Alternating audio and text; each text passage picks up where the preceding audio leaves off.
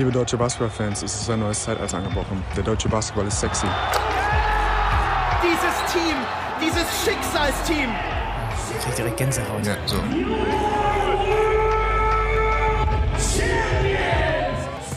Peer, ich habe dich zuletzt in mehreren Fremdpodcasts gehört. Be beziehungsweise eigentlich gar nicht mehrere. Mehrere sagt man als Medienheinz, wenn man so tun möchte, als hätte man sich informiert. Eigentlich nur einer ähm, von Dre Vogt. Und in dem hast du gesagt, du hast den Übergang zu Spie von Spieler zu Medienheinz jetzt erfolgreich geschafft. Und als solcher würde ich dir das Intro zu diesem Podcast überlassen. Ähm, so wie du früher den Ball gebracht hast, die Sets angesagt hast, kommt jetzt das Intro zu dieser Folge Abteilung Weltmeister von Per Günther. Äh, was erwartest du denn von meinem Intro? Ein Cold, ein Cold Opener oder was? Oder was möchtest Das du? Intro muss die Leute, es muss die Leute mitreißen. Es muss dazu führen, dass die Leute äh, nur noch Bock auf diesen Podcast haben. Die müssen es auf einem Ohr haben, während sie Auto fahren und müssen das Auto anhalten. Am Seitenstreifen, weil sie sagen, ich kann nicht mehr, ohne mich nur auf die Stimme von Per Günther Ich zu liebe es, ich liebe es. Erwartungsmanagement, das ist genau das, was ich normalerweise auch betreibe. ähm, nein, also wenn ich, ähm, wenn ich reingeslidet wäre in diese, äh, als quasi als Moderator, das, das dieses, dieses, äh, dieses Privileg hatte ich bisher noch nicht, ähm, dann hätte ich dich gefragt, was passieren müsste, dass du in einer Halbzeit, also dass du eine Halbzeitshow machst in einer Basketballhalle mit ein paar Gags. Was müsste dafür passieren?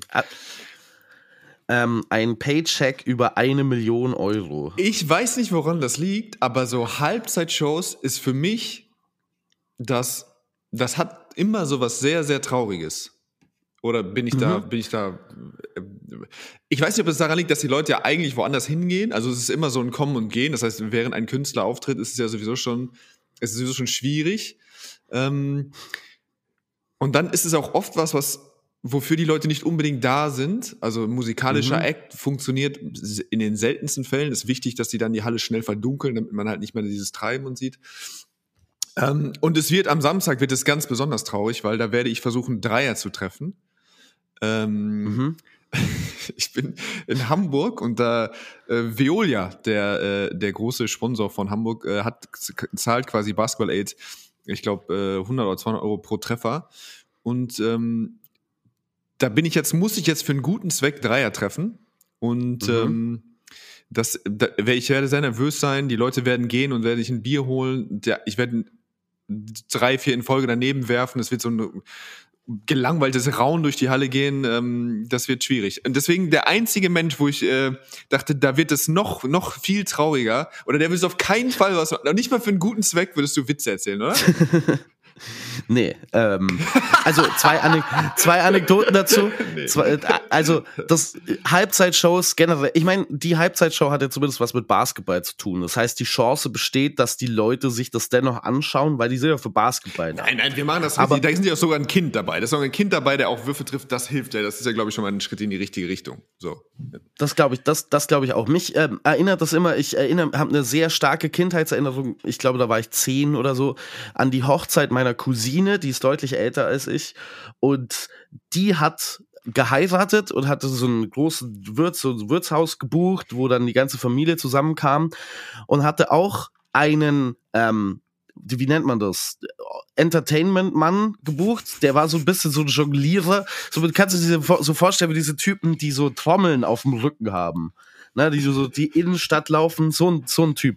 Äh, äh, und es war aber auch gleichzeitig eine sehr gute Musikanlage eingebaut in dieses Wirtshaus. Und es lief Musik und alle haben gegessen und äh, die Musik lief so im Hintergrund. Und dann kam irgendwann die Ansage, hier, ähm, ich bin Jens aus Nürnberg und ich mache jetzt ein bisschen Entertainment. Und es war so schlimm, dass irgendwer, ich glaube, es war mein Onkel, irgendwann aufgestanden ist und einfach kommentarlos die Musik wieder angemacht hat. Ah, ja. Und daran erinnern mich Halbzeitshows so ein bisschen. Ja, ich, ja, das ist gut. Ich glaube, ich war bei, bei Gießen, das muss Ende der 90er gewesen sein. Also mein Vater hat ja mal in Gießen gespielt. Ich bin in Mhm. Gießen geboren und wir sind regelmäßig noch zu Besuch quasi gekommen in die Osthölle. Da hat, glaube ich, noch Arne Ahlich und so gezockt. Sogar, glaube ich, auch Keith Gatlin. Ähm, Und ich weiß nur, als Kind standen wir und dann ist quasi, es ist auch gar nicht so lustig eigentlich, aber es ist eine Hip-Hop-Gruppe aufgetreten. Uh. Uh. Uh. Okay.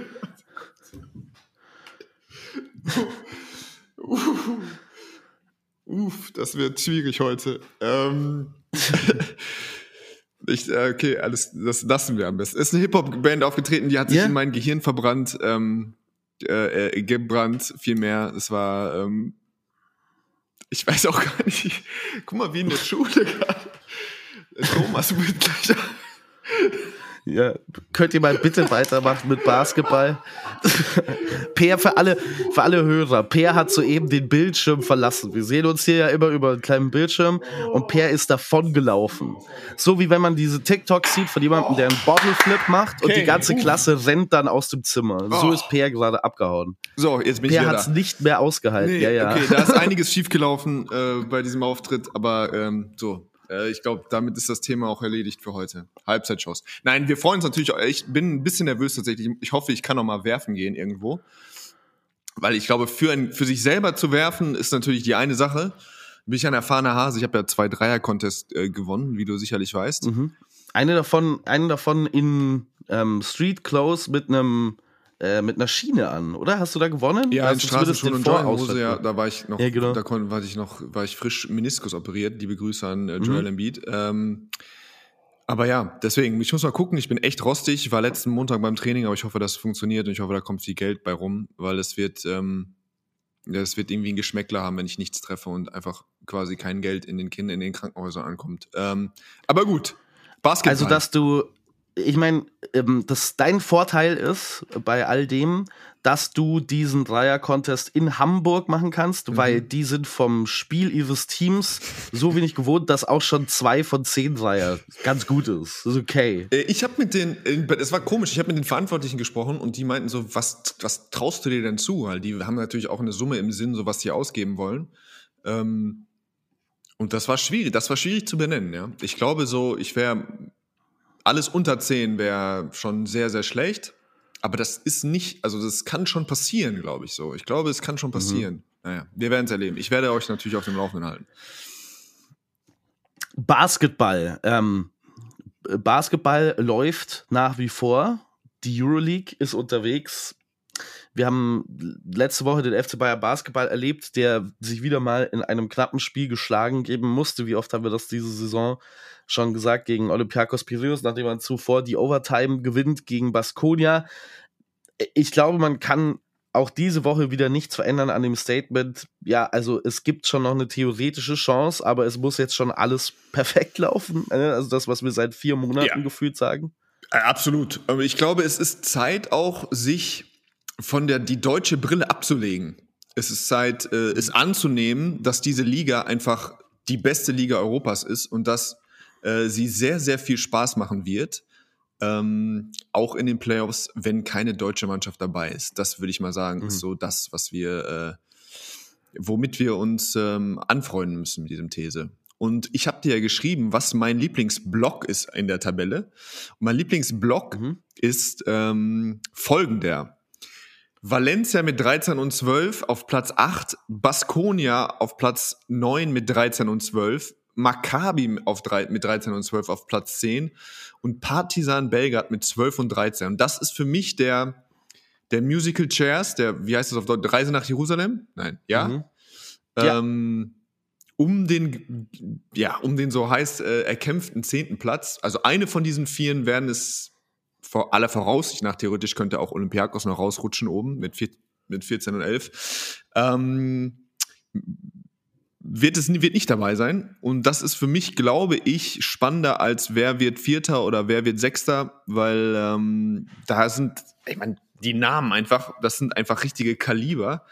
Und gerade mit Partisan mit 12 und 13, ähm, aktuell noch auf, Pla auf Platz 11, da wird jetzt quasi jedes Spiel ähm, ja, die Spiele werden jetzt einfach unglaublich wichtig. Ja. Das wird äh, ein Spektakel. Und deswegen wollte ich deine Expertise haben, äh, was du glaubst, wer, wer von denen äh, quasi ohne Stuhl nach Hause geht. Hm.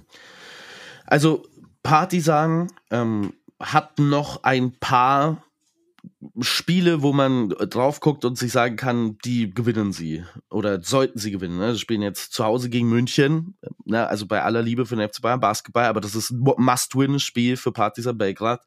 Dann spielen sie gegen Anadolu noch, spielen gegen Alba noch, also haben auch noch ein direktes Duell gegen Baskonia und gegen Valencia. Also wenn ich die Spielpläne überfliege, dann ist Partisan für mich so ein bisschen die Mannschaft, wo ich am ehesten sage, ja, ich glaube, die können noch mal einen Run starten gegen Ende der Saison, sind aber natürlich wahnsinnig ähm, unkonstant, haben sie überragend erlebt zu Saisonbeginn, dann äh, ganz fürchterlich mittendrin. Es ist halt immer die gleiche ähm, Geschichte bei Partizan Belgrad, diese Defense, die einfach überhaupt gar nicht funktioniert und eher noch schlechter wird über die Zeit, was dann bei mir schon auch so ein bisschen Fragen aufwirft, um ehrlich zu sein. Ähm, die Offensive ist nach wie vor sehr, sehr gut, aber nicht mehr so überragend wie letzte Saison. Das heißt, man kann es nicht mehr wirklich ausgleichen damit.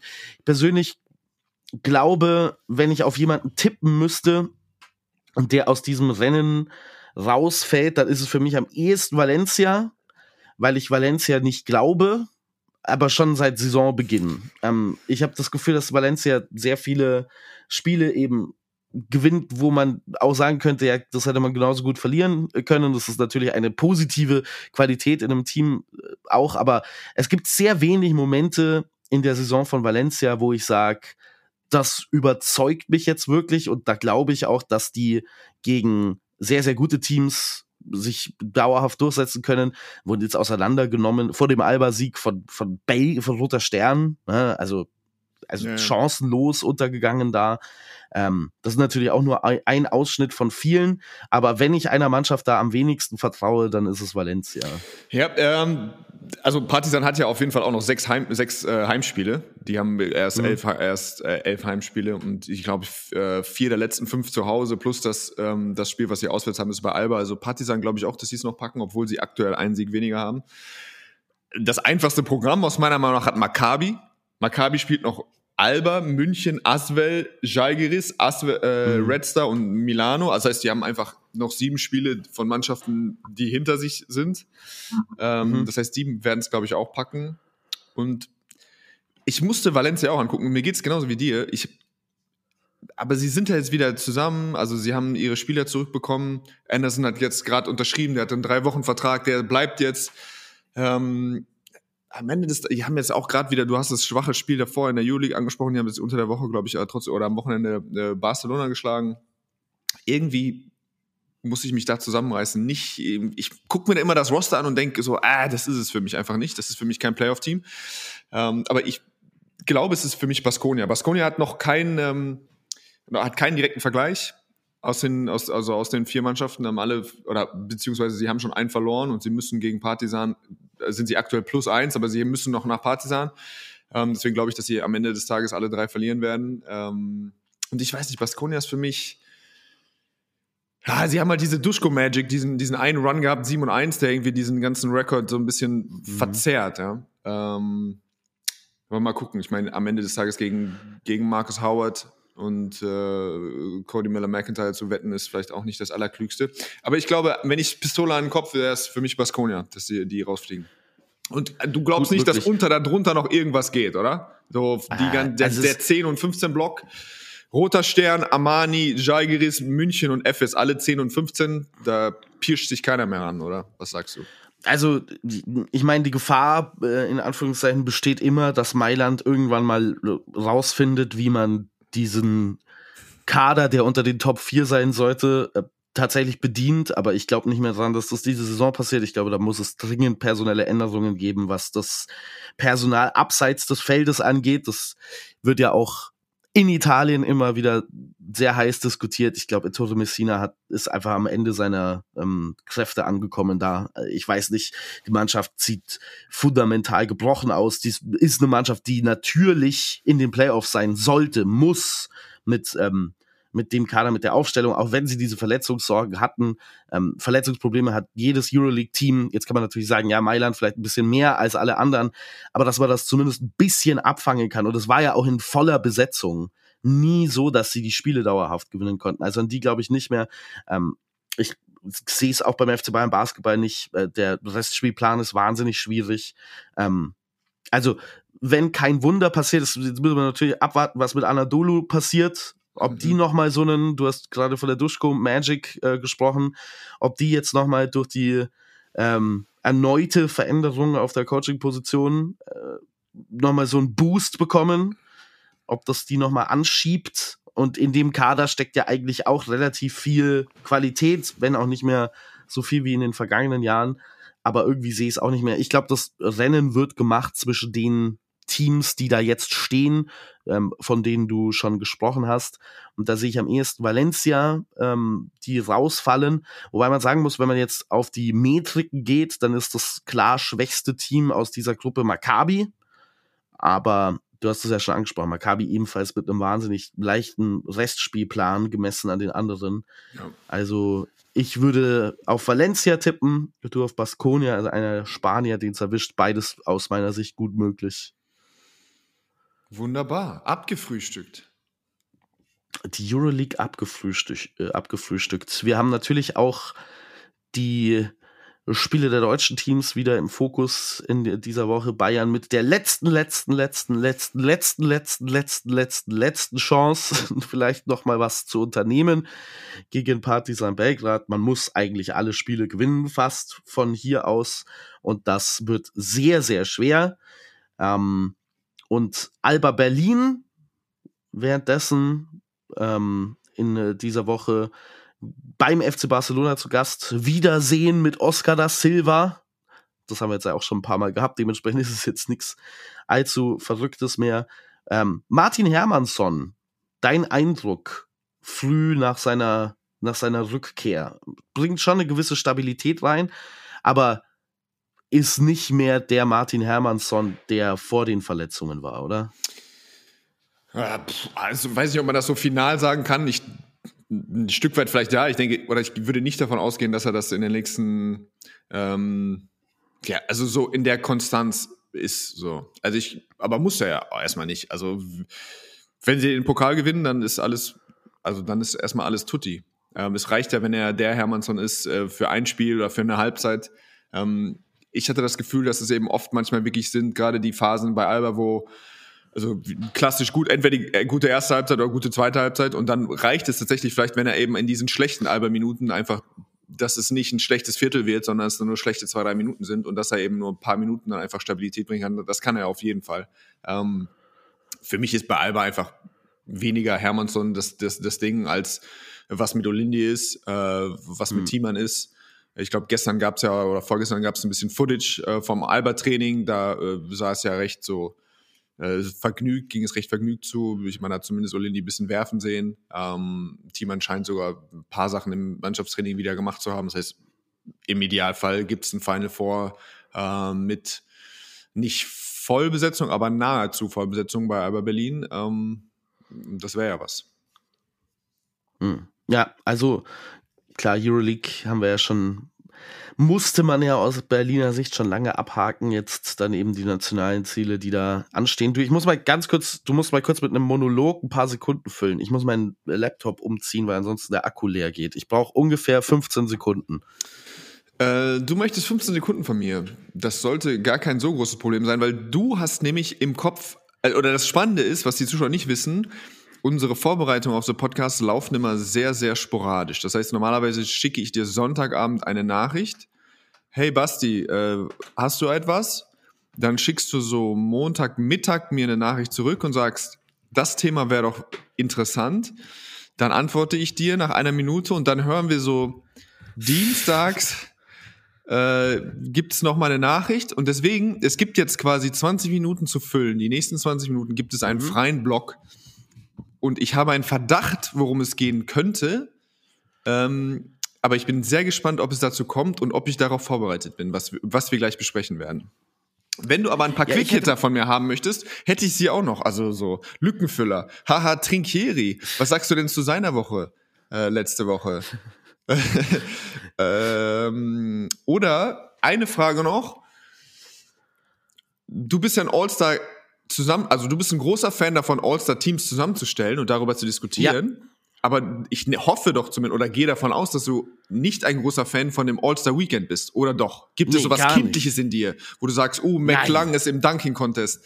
Ähm, das Cool. werde ich mir reinziehen. Oder beim Dreier-Contest ist, was weiß ich, geht, äh, geht Lillard back-to-back oder was, wie, wie sieht's da in deinem Gehirn aus? Äh, ich bin völliger Feind des All-Star-Weekends. Ich habe mir seit Feind gleich. Ich habe mir seit 100 Jahren nichts mehr davon angeschaut, außer so, außer Highlights. Der Dreier-Contest war eine Zeit lang mal ganz gut. Ja? Mhm. Und ich meine, klar, wir haben alle den Dunk-Contest von 2016 noch im Kopf. Ja. Zach Levine gegen Aaron Gordon. Aber man merkt alleine an der Jahreszahl, ne? es ist jetzt auch schon wieder acht Jahre her. Das ist das letzte Mal, dass was Positives im Dunk-Contest passiert ist. Ähm, diese Wettbewerbe sind einfach, ja, also ich weiß auch nicht, woher die Magie früher kam. Ich habe das Gefühl, dass die Magie früher vielleicht bei diesen All-Star-Contests weniger daraus kam, weil man kann sich ja die alten All-Star-Days angucken und das, was dann immer behauptet wird, ja, da wurde noch Defense gespielt, als Jordan da war, der hat noch, De also ich sehe das nicht, wenn ich diese alten Ausschnitte sehe. Ich glaube halt, damals gab es noch kein Social Media und deswegen hat man nicht ständig alle Highlights von allen Spielern gehabt und dann war es toll, mal alle auf einen, äh, auf einem Platz miteinander zu sehen, Mm, was natürlich heute nicht mehr auf die gleiche Art und Weise funktioniert. Und die Spiele sind wirklich unerträglich. Ich finde All-Stars aus der historischen Komponente heraus interessant. Da ist natürlich All-NBA jetzt für die NBA oder All-Euroleague-Team ähm, für aus europäischer Sicht ein deutlich besserer Gradmesser dafür, wer waren denn wirklich die besten Spieler. Denn bei den All-Stars passiert ja aller möglicher Schwachsinn. Ne? Also jetzt haben auch wieder, ich weiß nicht wie viel, drei oder vier Leute für ähm, Thanasis Antetokounmpo gewählt als All-Star-Starter ähm, oder für Robin Lopez. Das ist äh, dann schon, oder ich habe gesehen, Steven Adams hat sieben Votes bekommen. Der hat kein einziges Spiel gemacht diese Saison, weil er verletzt ist. Ähm, da, insofern ist All-Star natürlich ein bisschen schwachsinnig, weil da nicht unbedingt die besten Spieler reinkommen, sondern weil es halt ein, ähm, ein Beliebtheitskontest ist, zu einem weiten Teil. Aber dennoch finde ich es interessant, festgehalten zu haben, was ist denn in einem spezifischen Jahr so passiert. Zum Beispiel die All-Star-Nominierung von Andrew Wiggins, bei der ja viele gerade aus heutiger Sicht, gerade mit Blick darauf, wie er jetzt spielt, sagen würden, das war völlig unverdient, dass der in einem All-Star-Spiel startet. Und das hält aber eine sehr histo äh, interessante historische Note für mich fest, nämlich, dass der Hype über Andrew Wiggins, klar, da gab es auch so Außenfaktoren, es gab irgendeine komische K-Pop-Band, die Andrew Wiggins gepusht hat. Ich weiß nicht mehr genau, was die Geschichte war, aber der Tenor war ja auch so ein bisschen, ja gut, Andrew Wiggins ist repariert, der ehemalige Nummer 1 Pick der Liga, Maple Jordan, er wird das nächste große Ding, es ist dann nie geworden, dann wechselt er zu den Warriors und ist auf einmal doch gut und das historisch festzuhalten anhand von so einer Nominierung finde ich schon spannend.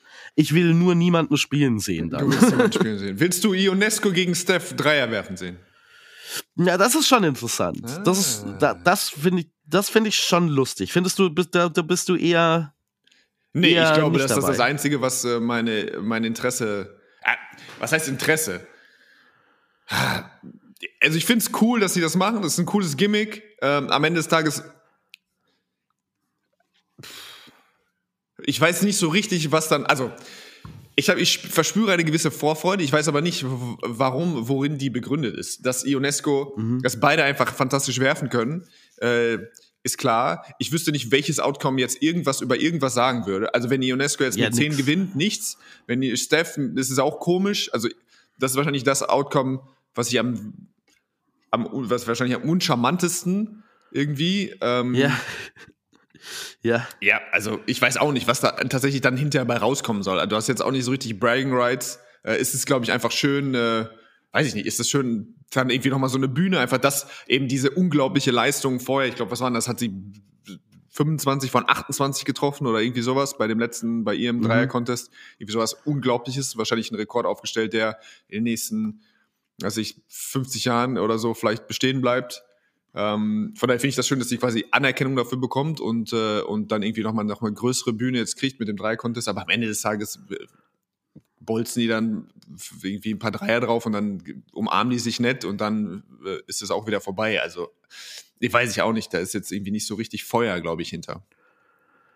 Ja, ja, aber das Feuer ist ja da eh weg. Ähm, ich weiß, weiß auch nicht, wie man, wie man das da wieder reinbekommt. Ich finde der, den, den Scheinwerfer, den man so ein bisschen auf ähm, den Frauenbasketball wirft, da ist ja, die NBA versucht ja immer, die WNBA ähm, zu pushen, zumindest ist das deren Ansage und dann bei so einem besonderen Event wie dem All-Star-Game sieht man davon nichts, hat, hatte ich in der Vergangenheit das Gefühl. Und das scheint ja jetzt fast die Solo-Initiative von Steph Curry zu sein, ähm, mhm. zu sagen, dass man da äh, auch das Scheinwerferlicht so ein bisschen auf die, auf die Frauen richtet. Das ist schon mal cool. Ich glaube, das kann, äh, das kann ganz cool werden. Ähm, ja, aber das ist ja alles nach Brotkrumen suchen in einem Feld voller Kieselsteine. Also es ist einfach sehr schwierig, dem wirklich viel Positives zu entziehen. Äh, das Positivste ist wahrscheinlich, dass die Teams ein bisschen Ruhe haben, dass man ein bisschen relaxen kann mal während der Saison, weil ja jetzt, du hast es ja vorhin schon angesprochen, dann doch immer mehr Spieler auch äh, verletzt sind. Ne? Joel Embiid wird kein MVP diese Saison, ist jetzt, äh, wird am Meniskus operiert.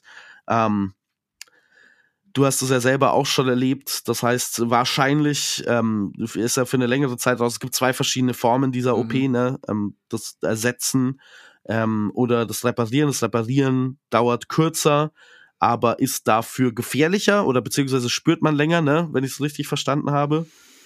Wie gesagt, ich habe nur die beiden kleineren Versionen in beiden Knien. Ähm, ähm, du mhm. weißt halt, du musst halt die Entscheidung oft erst treffen, wenn du, wenn du reinguckst. Ähm, du bist ein bisschen eingeschränkt in dem, was du vorher mit dem Bildmaterial siehst.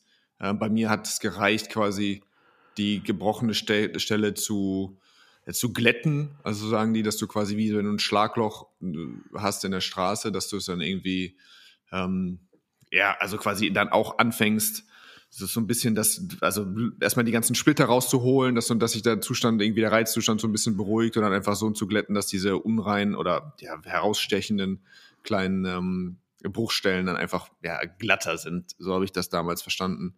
Ähm, ja, und dann ist klassisch, glaube ich, ja, so fünf bis sieben, fünf bis acht Wochen ähm, das wäre ihm mhm. zu wünschen. Also ja, klar, man debattiert schon irgendwie, ob man, ob sie einfach den, den Laden dicht machen sollen dieses Jahr und nochmal versuchen sollen, ein Lottery-Pick, wenn es bei ihm, ähm, wenn es bei ihm nicht funktioniert, weil sie einfach wahrscheinlich auch wirklich also die risikoarmste Strategie bei ihm anwenden müssen, ähm, die es gibt, weil äh, quasi bei Embiid du ja immer wieder sofort an die ersten Jahre in der Liga denkst und irgendwie schon wieder Schiss davor hast, dass es, dass diese Zeit, wo er jetzt wirklich lange gesund war, wieder vorbei ist.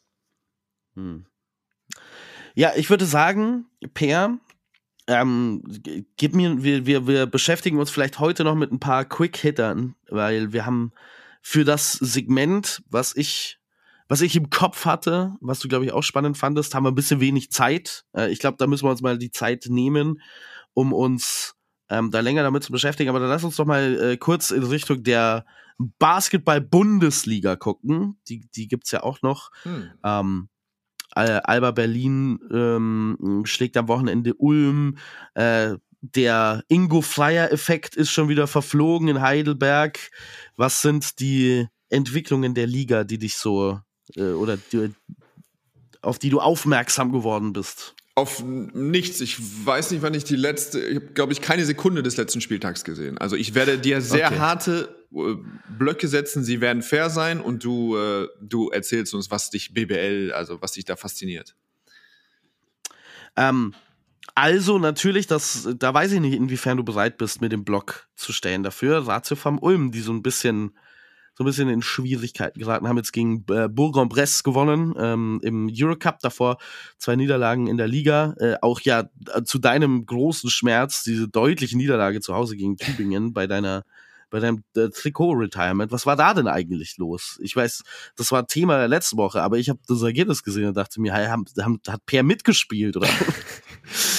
äh, na, ach, weiß ich nicht. Äh, haben wir ja, glaube ich, kurz drüber gesprochen. Ähm, yeah. Ist, glaube ich, unerklärlich. Wichtig ist, dass sie jetzt, äh, oder was für, wahrscheinlich für Anton am ärgerlichsten ist, dass sie jetzt, wenn in einem wirklich wichtigen Eurocup-Spiel, ähm, dass sie da natürlich dann wieder drei Klassen besser spielen als vorher. Ich, aber dieses Berlin-Spiel, was ja schon mal erst auch Voraussicht ist für das Halbfinale im, im, im Final Four, ähm, da ging es doch ein bisschen knifflig zu, oder? Ich habe so ein bisschen, äh, was weiß ich nicht, so ein bisschen Schiedsrichter äh, Kritik oder so ein bisschen fragwürdige ja. Situation. Was war da los? Erzählen Sie. Äh, Hast du es gesehen? Erzähl, erzählen Sie. Ähm, also, es gab ein, ein, ich glaube, die Hauptkontroverse richtet sich rund um ein technisches Foul, das gegen Kasim Jallo äh, gegeben wurde. Dafür, dass er so andeutete, er, er deutete an, als würde er den Ball wegwerfen, tat es dann aber nicht, hat dafür dennoch das technische Foul bekommen, woraufhin die Kommentatoren-Crew äh, das sehr auseinandergenommen hat, diesen Call, dass es dann dennoch ein technisches Foul dafür gab. Und ich glaube, das war eine von mehreren Szenen, wo es äh, irgendwie Unzufriedenheit gab mit den Referees. Äh, ich glaube, das wird alles ein bisschen ähm, heißer gekocht, als es dann gegessen wird ähm, in diesem Spiel. Für mich ist es mehr ähm, interessant, beziehungsweise ähm, gut zu sehen, dass Justin Bean so ein bisschen seinen Rhythmus findet äh, oder zumindest seine Rolle findet vielleicht mehr bei Alba Berlin. Das ist ja wirklich bislang eine Beziehung, die mehr oder weniger komplett nach hinten äh, losgegangen ist, aus meiner Sicht. Also ein äh, Spieler, von dem man zumindest vertragstechnisch so viel erwartet, der dann so wenig dir gibt. Das äh, scheint sich jetzt zu verändern. Ähm, hat auch in dem Spiel dann hinten raus ein Big Play am defensiven Ende, das das Spiel im Prinzip, äh, im Prinzip dicht macht. Aber dennoch, also ich liebe es, dass die fünf BBL-Fans, äh, die wir noch in unserer Hörerschaft haben, sagen, okay, er kündigt BBL an und spricht dann über und Alba, dann kommt über, Alba Berlin. Über Alba Berlin. Tiefenanalyse. Dann kommt Alba Berlin. Äh, ja, ja, ja, ja, ja. Ja, was soll man machen? Ähm, also mit Blick auf das ähm, äh, auf das anstehende Top 4 und auf dieses Duell im Halbfinale ähm, ist es für mich schon sehr spannend zu sehen, dass Alba Berlin jetzt gerade defensiv mit Ulm ansteigen konnte, was auch immer sie wollten, haben 77 Prozent aus dem Zweierbereich geworfen, ähm, ob, obwohl Ulm theoretisch für mich die athletischere Mannschaft ist auf vielen Positionen. Ich glaube, es wird viel um ähm, Tempo, Rennen und so weiter gehen. Aber du hast recht. Lass uns doch äh, einmal einen kurzen Blick werfen in Richtung Chemnitz. Ich habe das Gefühl, das haben wir, haben wir selten getan äh, bisher in dieser Saison, obwohl die wirklich eine sensationelle Spielzeit abliefern. Und da natürlich gerade ein Mann, ihr habt auch schon über ihn geredet, über Kevin Jebo, aber gibt es momentan einen anderen MVP der Basketball-Bundesliga als Kevin Jebo, Per Günther? Ich weiß nicht. Also ich glaube nicht. Für mich nicht zumindest. Für dich nicht, ja, dann bitte. Äh, bitte, was geht bei Kevin Jebo? Erzähl mir mal von dem Busch. Ich habe gesehen, dass er viele Punkte gemacht hat. Erneut. Ähm, Kevin Jebo dominiert die komplette Saison über schon ähm, vollkommen. Sein Scoring ist nochmal auf, ne, auf ein neues Level gegangen. Ähm, nimmt ab und zu den Wurf von außen, trifft ihn sogar äh, sehr, sehr gut, aber das ist nicht der Hauptgrund dafür, sondern er ist, hat halt einfach in der Offensive einen unglaublichen Fangradius, ist immer erreichbar, ähm, egal aus welcher äh, Situation heraus. Ähm, dominiert am offensiven Brett, dominiert am defensiven Brett. Ähm, für mich ist er im besten Team der Liga aktuell ähm, der beste Spieler. Es gibt vielleicht Spieler, die individuell noch äh, beeindruckendere Statlines auflegen ähm, in der BBL, aber für mich ist Jebo die Nummer eins nicht nur Identifikationsfigur, sondern Identitätsfigur für die Spielweise, die Chemnitz an den, äh, den Tag legt. Lang, ähm, switchy, unangenehm ähm, und vorne äh, dann eben die Möglichkeiten nutzen, die man bekommt, indem man Mismatches sucht, indem man sich genau das herausspielt, was man haben möchte.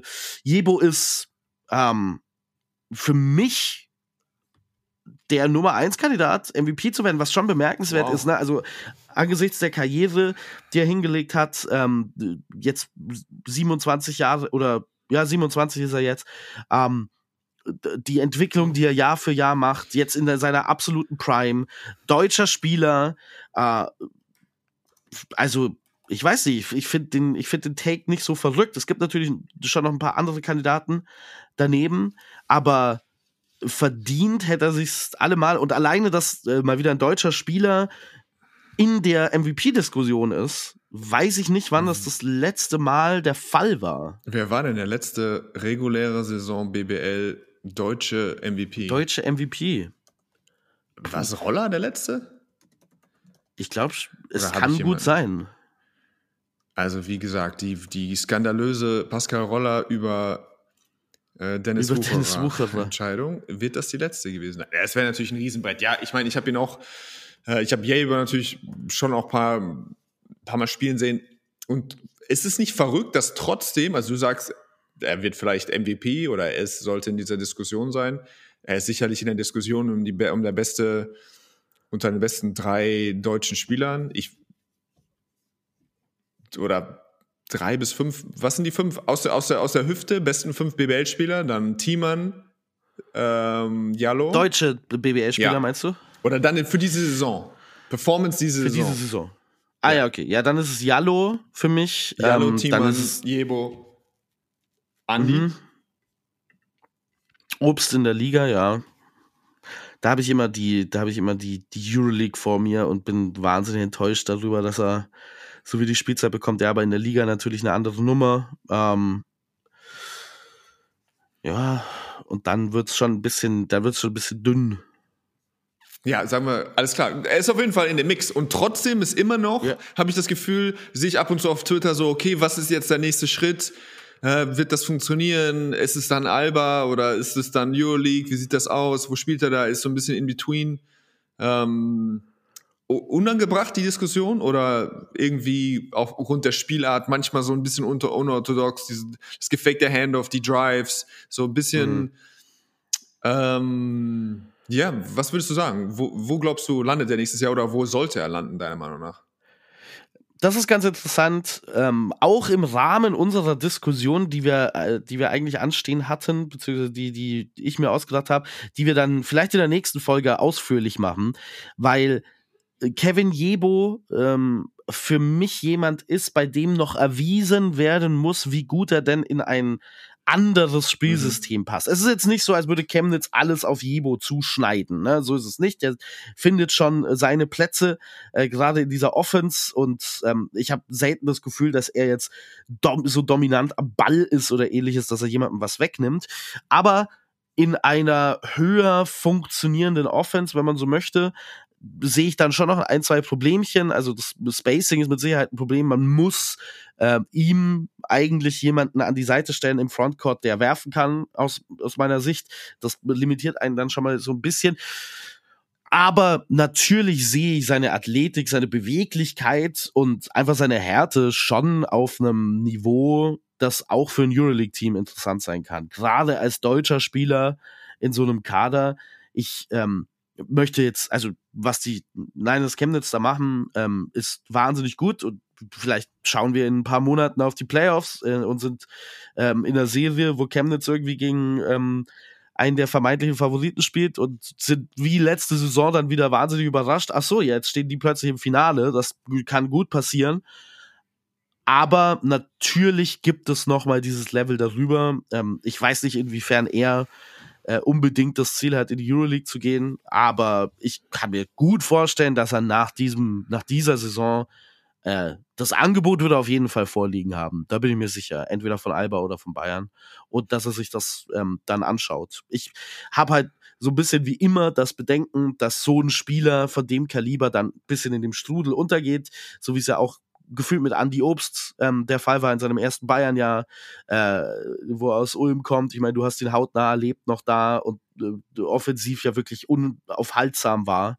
Und dann wird er erstmal auf die Bank gesetzt, dann lässt Rikiri ihn ähm, teilweise ganze Spiele lang nicht spielen, weil ihm seine Defense nicht passt. Das ist natürlich immer die Gefahr.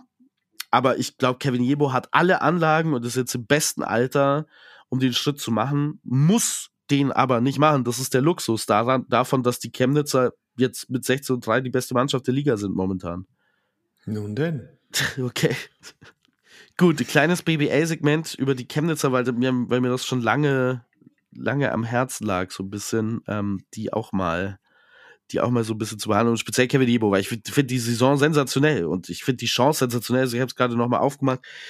Äh, Saison 2003, 2004, Pascal Roller. Das war der letzte deutsche MVP. Und ich finde, Kevin Jebo hat einen ernsthaften Claim, das dieses Jahr dann nach genau exakt 20 Jahren wieder zu wiederholen. Dann lies mir die Zahlen kurz mal vor von Jebo. Ich habe sie nicht auf. 17,6 Punkte, 6,4 Rebounds, ähm, 2,7 Offensiv-Rebounds, äh, wirft 47% von der Dreierlinie bei einem Versuch, ähm, also fein, aber halt geringes Volumen, 69% aus dem Feld, 72 aus dem Zweierbereich.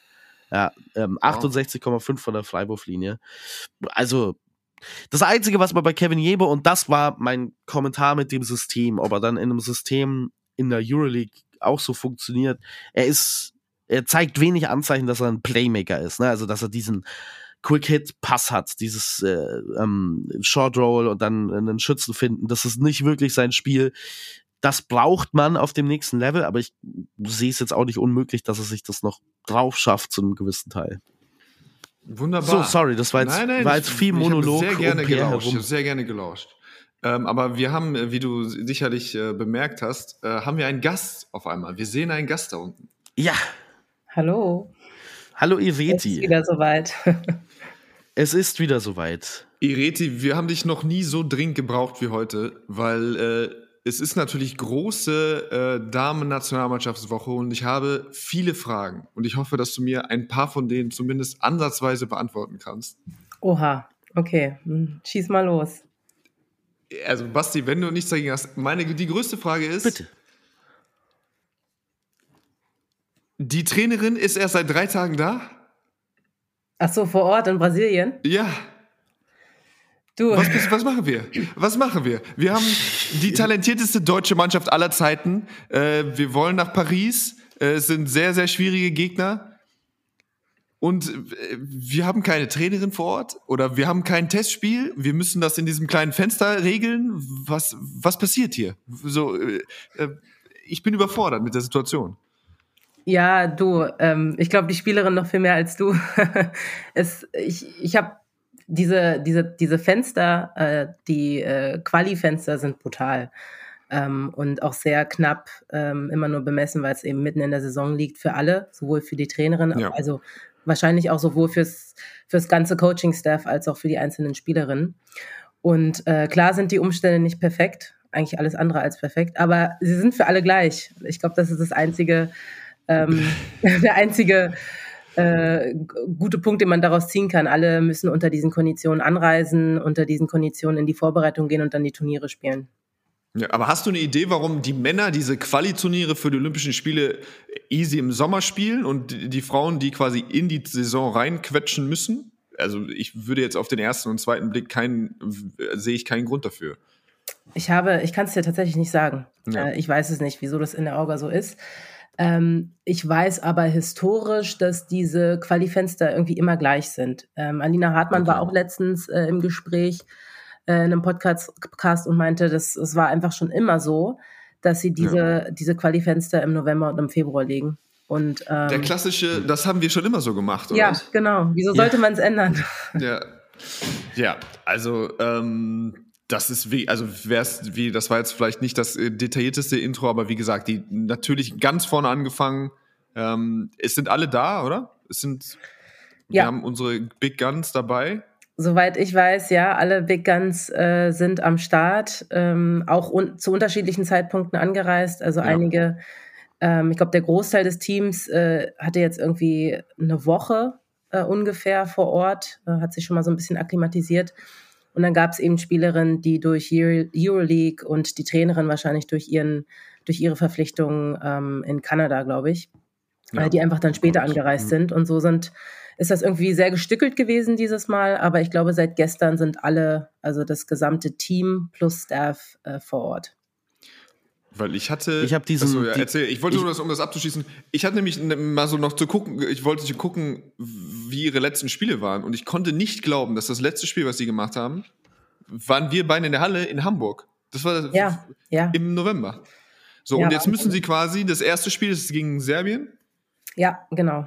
Und Ja, das ist ja das in Anführungszeichen, kann man sagen, das einfachste?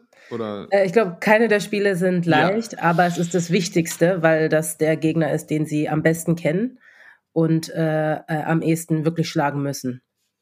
Okay, also einfach rein in die, ins Gemüse. Äh, wunderbar, ohne Vorbereitung. Gefällt mir sehr gut. Basti, was möchtest du? Äh, was hast du am Start? Ja, ich habe auch den, den, äh, ich glaube, wir haben den gleichen Podcast gehört, Iveti. Und äh, Alina Hartmann, mit der ich ja auch schon bei ähm, einem anderen befreundeten Sender zusammengearbeitet äh, habe, hat dort erzählt, dass die Trainingsbedingungen ähm, wohl ganz fürchterlich gewesen sein muss, müssen. Also eine, eine Outdoor-Halle mit Betonboden, ähm, auf der man sich jetzt vorbereitet hat. Also es ist nicht nur das zu Fehlen von Vorbereitungsspielen, sondern das wirkt alles noch so ein bisschen also ich kann es mir gar nicht vorstellen. Ne? Ihr beide, ihr beide habt solche Vorbereitungsphasen durchgemacht ähm, und ähm, wisst auch, wie wichtig das ist, äh, gut in Form zu sein, nicht nur körperlich, sondern auch mental für so ein Event. Wenn man dann so eine Vorbereitung hat, die so wackelig ist, ähm, inklusive solcher Umstände, die man ja eigentlich aus dem, aus dem modernen Basketball gar nicht mehr kennt, ähm, was macht das dann mit einem? Ähm, ich glaube, dass jetzt in diesem Fall, dass es das Team gar nicht so beeinflusst. Die sind, also wenn jetzt aus den Gesprächen spürt man einfach raus, die sind super heiß. Ähm, und diese Vorbereitung, klar, wir betrachten jetzt dieses wirklich kleine Fenster, ne? Anreise, kurze Vorbereitung, Training vor Ort und dann die Spiele. Aber die haben eigentlich seit dem, dem Spiel da in, ähm, in Hamburg, wo wir auch vor Ort waren, per, ähm, haben die sich einmal wöchentlich getroffen und haben gesprochen, haben, ähm, haben äh, ja, sich jede Woche gesehen, sich unterhalten, ähm, taktische Sachen äh, besprochen, Spiele zusammen geguckt, ähm, also alles virtuell quasi via Zoom. Ähm, aber das ist ja quasi auch diese mentale Vorbereit Vorbereitung, ähm, die wichtig, unheimlich wichtig ist für so ein Turnier. Und ähm, physisch brauchen wir gar nicht sprechen. Die Spielerinnen kommen alle ähm, aus ihren Saisons, die sind ja jetzt quasi nur pausiert ähm, spielen teilweise wirklich auf Top-Level in Europa. Also sie müssten alle super fit sein. Ähm, und vor allem aber diese mentale Vorbereitung, glaube ich, ist total wichtig. Und da finde ich, hat das Coaching-Staff äh, mit den Bedingungen, die sie haben, mit den Möglichkeiten, die sie haben, echt das Beste rausgeholt. Einfach zu sagen, ey, wir treffen uns einmal die Woche, wir sprechen Dinge durch, wir lernen uns auch noch besser kennen. Das muss man auch mal sagen. Ne? Das Team ist ja jetzt so in der Konstellation auch echt erst neuer zusammen. Ähm, aber da diesen Commit zu haben von allem im Team, ähm, diese Zeit auch zu investieren. Ich glaube, das ist die wichtige und sogar in, in diesem Fall wichtigere Vorbereitung gewesen und die hat einfach stattgefunden.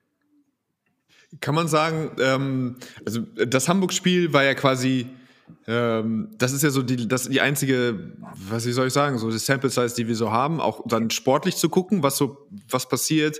Da war es ja schon manchmal, da wurden dann so weiß ich, so ein paar Cross-Screen-Plays oder so irgendwie so was Flex-ähnliches gelaufen, ähm, was irgendwie manchmal nicht so gut funktioniert hat. Man hatte das Gefühl, oder ich hatte das Gefühl manchmal, dass gerade so zwischen äh, Marie und Niara oder auch Satu, die an dem Tag einfach von außen einfach nichts getroffen hat, ähm, manchmal so ein bisschen äh, die ähnliche, die quasi alle ähnliche Looks wollen oder so ein bisschen Redunda äh, Redundanzen einfach sind so in dem Spiel.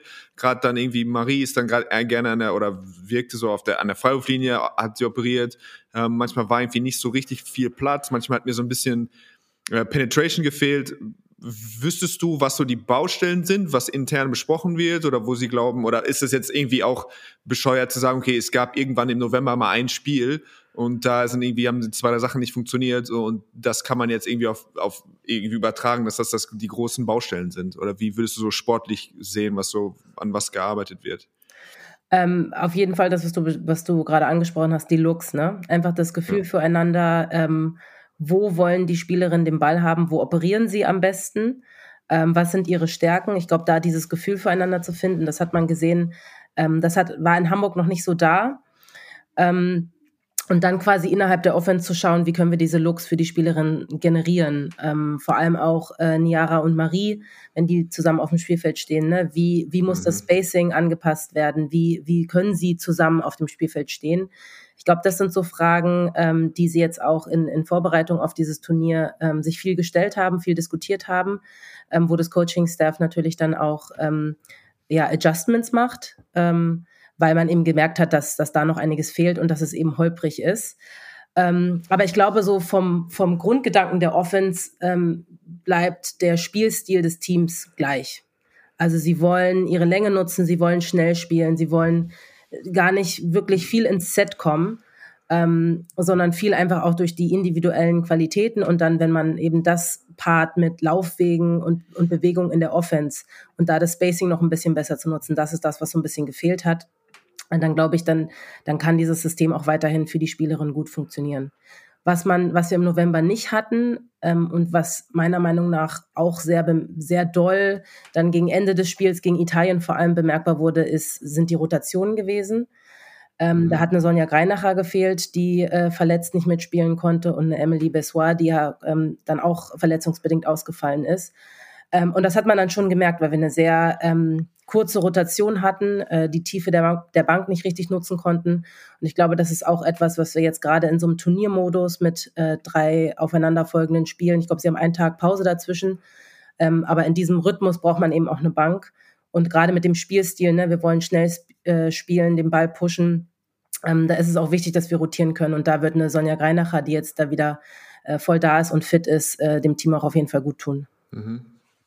Äh, Ireti, wo wir dich schon haben, ähm, wir haben ja mit Leonie Fiebig nächste äh, WNBA-Spielerin quasi. Genau, Training Camp habe ich gehört. Also ist der Informations Informationsstand, den ich habe, dass sie zum Training Camp eingeladen ist. Oh, okay. Was genau. ist das für eine Beleidigung? Wie will, für, nein, was nee, für Training Camp? Nee, so habe ich das jetzt gar nicht gemeint. Also nein, äh, nein, von denen, von von, so. von Liberty. So, was soll das denn sein? Gib, Na, das ist die Info, die ich gelesen habe. Ich weiß jetzt, äh, ich habe jetzt mit ihr persönlich ja, äh, da nicht gesprochen und auch keine anderen, keine weiteren Informationen. Aber es hört sich für mich erstmal schon so an, als wäre sie jetzt äh, bei den New York Liberty. Äh, würde sie das da unterkommen? Hört sich für mich auch an. Davon gehe ich gehe ich sehr stark aus. Ja, denke ich auch. Vor allem die Trainerin ist ja auch äh, für Australien ähm, äh, am Start. Das heißt, ähm, ah, okay. die werden auch gegeneinander spielen. Also die Trainerin der New York Liberty ist auch die Trainerin von der australischen, okay. australischen Nationalmannschaft. Ähm, und Niara spielt ja auch in dem Team. Ähm, das heißt, äh, ja, also total spannend auch nochmal diese ganzen, ähm, ja, Seiteninformationen, die man dann noch so mitbekommt, ne, aus den, erstmal den, den Teams, die jetzt vor Ort sind, ähm, aber auch den Teams, gegen die sie spielen dürfen. Klar, wir haben jetzt gesagt, Serbien gleich das erste Spiel ist ein super wichtiges Spiel, äh, eins, wo sie in der EM äh, im Sommer auch, ähm, dass sie auch verloren haben, ähm, wo sie meiner Meinung nach, aber wenn sie ähm, die Turnover ähm, reduzieren, also in dem, in dem Spiel in der, äh, in der EM war, war es sehr auffällig, da hatten wir sehr viele Turnover und konnten dem Druck der serbischen Guards äh, oder des serbischen Teams nicht so gut standhalten. Und ich denke, das sind so zwei Schlüssel, äh, wenn sie sich darauf fokussieren und das so ein bisschen, ähm, da die Turnover-Anfälligkeit reduzieren, äh, einen guten Pressbreak haben und vor allem unterm Korb sich durchsetzen, weil das ist unsere ganz klare Stärke gegenüber Serbien. Ähm, ja, dann haben wir da total gute Chancen und das ist, ist auch super, dass es gleich das erste Spiel ist. Ähm, wenn man den Informationen äh, trauen darf, dann hatten wir als, als Team mehr Zeit vor Ort, also mehr Zeit, uns zu akklimatisieren. Die Serbinnen haben, haben, haben eine andere Vorbereitungs- ähm, Phase gehabt. Die waren länger in Europa und sind dann erst relativ mhm. spät nach Australien angereist. Ähm, also ich glaube, optimale Bedingungen für uns und ähm, auch gleich für mich so das spannendste Spiel, um in dieses Turnier zu starten. Also ich bin echt, ich freue mich schon sehr auf morgen. Ja. Also es sind drei Spiele. Äh, es täuscht, wenn man denkt, man muss quasi nur Gruppendritter werden, um sich, äh, also es ist so, aber ähm, ich glaube, bei den, bei den FIBA-Rankings der Frauen sind äh, die Gegner, ich glaube, Australien Dritter, Brasilien Achter und mhm. Serbien Zehnter. Also es sind drei absolute Brocken. Deutschland nur als Einschätzung. Deutschland ist 25. was wahrscheinlich nicht so viel Aussagekraft hat, weil es diese Berechnung meistens ohne, ähm, ohne die ganzen äh, großen Kaliber war. Aber ähm, das ist schon heftig. Das heißt, Serbien am Anfang direkt wichtig. Ich glaube, Donnerstag, Samstag, Sonntag sind die Spiele oder irgendwie sowas. Donnerstag, Samstag, Sonntag, genau. genau. Freitag Donnerstag, ist Samstag, der Off-Day. Genau. Ja, cool. Dann, äh, ich sehe dich, glaube ich, nämlich auch, weil wir werden parallel, äh, ich werde vielleicht mal die Möglichkeit haben, bei euch reinzugucken, äh, okay. äh, weil du machst mit Frischi, glaube ja, ich. genau. Am Donnerstag das Spiel. Ich bin nice. da bei der Konferenz, also ist äh, in dem ganzen Sendestudio Basketball äh, en masse. Dann bringe ich mir auf jeden Fall eine Tüte Chips mit, weil ihr seid ja länger unterwegs als wir. ja, die, Und dann äh, schaue ich da noch ein bisschen, ein bisschen. Ja, der ein oder andere Videobeweis wird dafür sorgen, dass wir bis 23.15 Uhr oh, ja. arbeiten wahrscheinlich. Also. Uiuiui. Ja. Weiß nicht, ob ich so lange durchhalte, aber. also vielen Dank, dass du uns ein äh, bisschen was erklären konntest, was da abgehen wird am Wochenende oder beziehungsweise morgen, ab morgen. Jo, ich freue mich. Bis dann, ihr Lieben. Ja, ciao, ciao. Bis dann. Ciao, ciao. ciao. Jo, Ähm, ich falle gerade so ein bisschen auseinander körperlich. Ich weiß nicht, ob du das gesehen hast. Ja, du, Äh, ich sehe immer wieder, du äh, machst, drückst auf Mute Ja. und stirbst quasi. Ähm, Ja. Schade, ich hätte jetzt gern noch mit dir über Leonie Fiebig in der WNBA gesprochen. Ähm, du bist doch auch. Ich glaube, wir sind Nummer 1 und 2 im Fanclub, oder nicht? Bei Leonie Fiebig. Du Ja, ich bin bei mal, Leonie Fiebig aus Landsberg am Lech. Ja, okay, Represent. alles klar. Aus meiner, aus, aus meiner, aus meiner Heimat.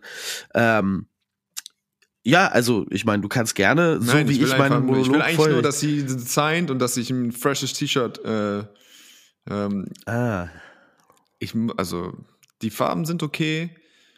Ich glaube, das wird schon, ähm, das wird was. Strange, aber ich lese das, im, also ich finde das, ich würde sie gerne mal fragen, wie oder wie froh ist man, bist du privat, dass dein, wenn du irgendwo, keine Ahnung, wenn du bei Magenta irgendwie quasi in Anführungszeichen einen großen Vertrag unterschrieben hast, dass da nicht irgendwie öffentlich immer eine Zahl dahinter steht, was du verdienst?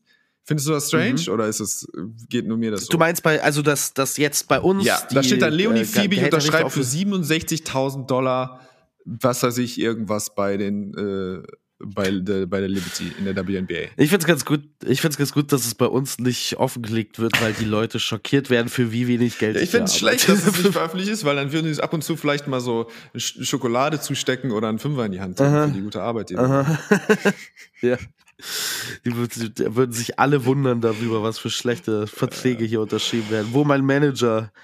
Wo mein Manager. Würdest du das gerne haben im europäischen Basketball, dass man weiß, Per Günther unterschreibt einen neuen Vertrag bei Ratio Farm Ulm für drei Jahre? Also ich 100 finde es spannend, das ist ja dann auch wieder so, dass per irgendwo sowas pervers, so ein perverser Trieb irgendwie im, im menschlichen Körper oder im, im menschlichen Wesen zu gucken, was kriegt denn der andere. Ich glaube, dass es absolutes Gift wäre für Lockerrooms. Es ist so schon schwierig. Ähm, immer wieder äh, hört man Gerüchte auch in der Umkleide während der Saison, der hat jetzt schon nächstes Jahr bei dem unterschrieben oder der will so viel oder der kriegt dieses Jahr so viel, aber der macht ja, ich bin ja Spieler dieses Jahr besser als der. Und so, das ist sowieso schon kompliziert genug. Ich glaube, wenn die Zahlen öffentlich werden, würde, hat das auch einfach, würde viel eher viele unangenehme äh, Dynamiken mehr entstehen, als dass man da irgendwie einen großen Nutzen aus hätte. Es interessiert einen manchmal. Frankreich macht es ja, wie gesagt, die Zahlen sind nicht tausendprozentig akkurat, aber sie erscheinen zumindest jedes Jahr in einer Zeitschrift, in einer Basketball-Zeitschrift. Äh, da kann man quasi genau ablesen, wer was in Frankreich verdient.